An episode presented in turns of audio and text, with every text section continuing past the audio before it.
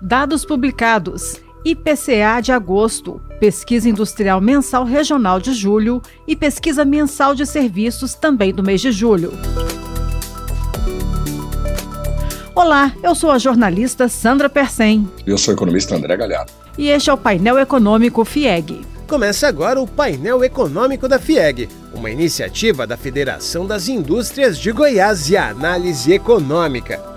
O índice oficial de preços do país, o IPCA, avançou 0,23% no mês de agosto, percentual ligeiramente abaixo do consenso do mercado, que esperava por uma inflação mais elevada, de 0,28%. Com o resultado de agosto, a variação acumulada em 12 meses subiu de 3,99% para 4,61%, o maior patamar em quatro meses.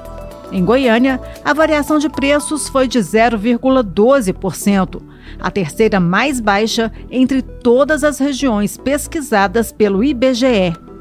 Com os números de agosto, a capital de Goiás agora acumula inflação de 4,11% nos últimos 12 meses. Nessa semana também foram conhecidos os dados regionais de produção industrial do país.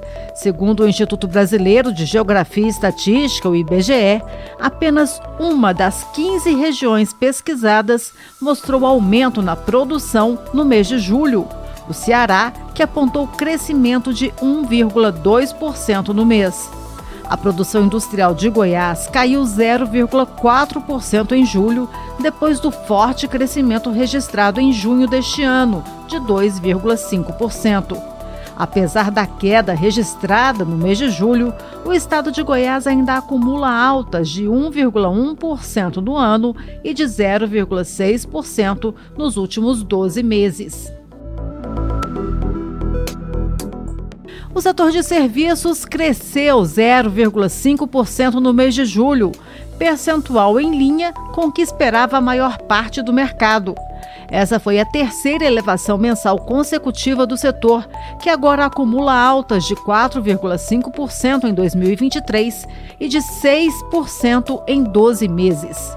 O crescimento de julho foi puxado pelo aumento de três das cinco atividades mapeadas pelo IBGE, com destaque para a evolução de 1% nos serviços prestados às famílias e para a queda de 1,1% nos serviços profissionais, administrativos e complementares.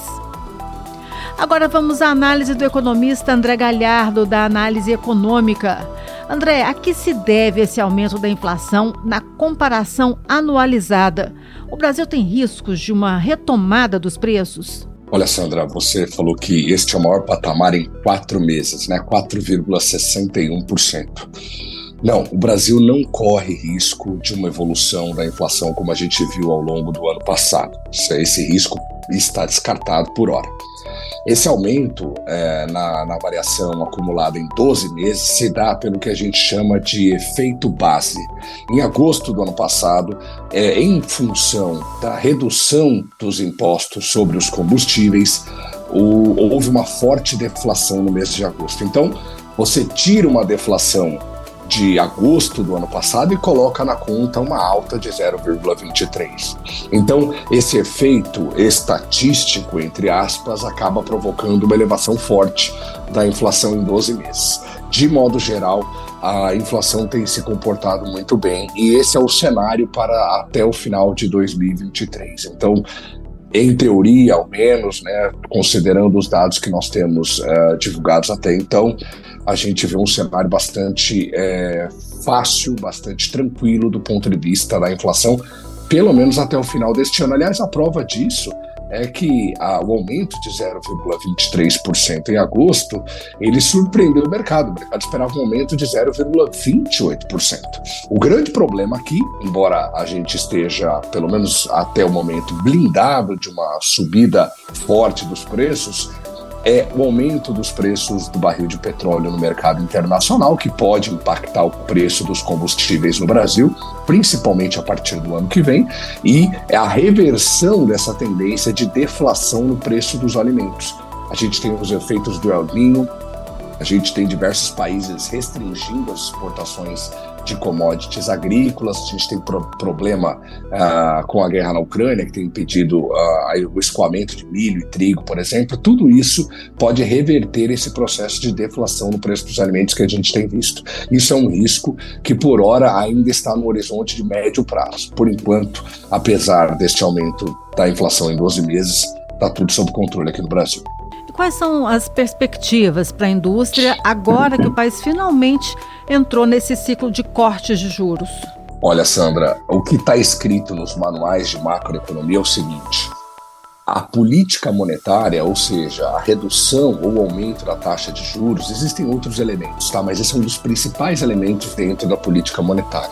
Essa redução, o aumento da taxa de juros, traz resultados de longo prazo para o país, de seis a nove então, é impossível dizer que o recente corte da taxa Selic já tenha provocado mudanças no nível de atividade econômica. Apesar disso, apesar de reconhecer essa defasagem né, entre o corte de juros e o impacto deste corte sobre os negócios do empresário industrial, sobre os negócios dos empresários de modo geral, apesar de tudo isso, essa redução e a expectativa de que novos cortes continuem acontecendo nos próximos trimestres acaba dando uma sobrevida à economia brasileira. Então, Embora os efeitos sejam defasados, a possibilidade de uma taxa de juros perto de 9% no final de 2024 deve fazer com que o empresário industrial se anime em retomar os seus investimentos, de modo a promover mais empregos e, consequentemente, gerar o que a gente chama de efeito multiplicador.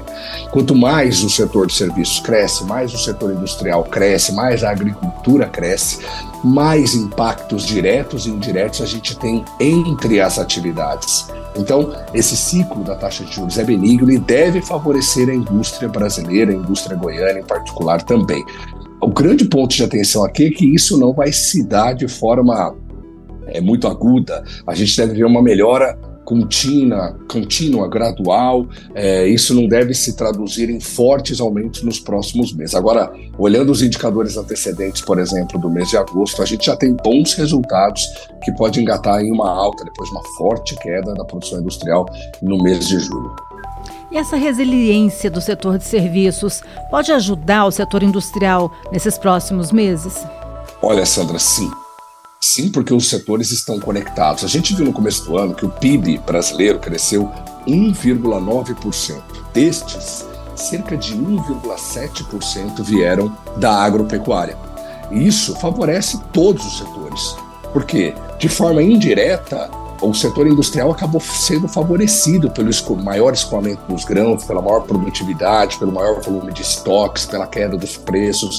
Então, quando o setor de serviços, que representa 70% do produto interno bruto brasileiro, e depende da indústria é, e, e, da agropecuária como um todo, quando ele cresce, ele gera uma massa salarial maior, ele melhora as condições do mercado de trabalho, e isso favorece o consumo, que consequentemente deve favorecer também a indústria, que terá de atender essa aumento, esse aumento de demanda. O que a gente tem visto ao longo de todo o ano é uma surpresa positiva dos dados da atividade econômica doméstica. Não é que está tudo bem. A gente tem muitos desafios à frente, a gente tem uma situação, uma conjuntura econômica internacional desafiadora, mas os dados têm mostrado que a economia brasileira aponta resiliência. Os últimos indicadores do setor de serviços, é, do setor de comércio varejista, eles não são é, muito positivos, é, tão positivos quanto nós gostaríamos, mas eles mostram que a economia brasileira continua avançando em ritmo, uh, em taxas cada vez menores, mas continua avançando. E a, a, o resultado disso tudo é que a gente espera agora um crescimento para a economia brasileira de pelo menos 3,2% em 2023 e um aumento de 2,2% em 2024. E de modo geral, quando o setor de serviços cresce, quando o agro cresce, a indústria acaba sendo direto ou indiretamente beneficiada por isso. Então, embora a gente esteja cercado de desafios, o cenário é, neste momento é propositivo, é benigno para a indústria brasileira. Obrigada, André Galhardo, economista-chefe da análise econômica. Eu que agradeço. E esse foi o podcast Painel Econômico da FIEG desta quinta-feira, 14 de setembro. Estaremos de volta no dia 28 de setembro para falar sobre IGPM de setembro, as sondagens do comércio varejista e do setor de serviços, ambas de setembro, do relatório trimestral de inflação e dos números do CAGED de agosto. Até lá! Esse foi o painel econômico da FIEG, uma iniciativa da FIEG e Análise Econômica para você.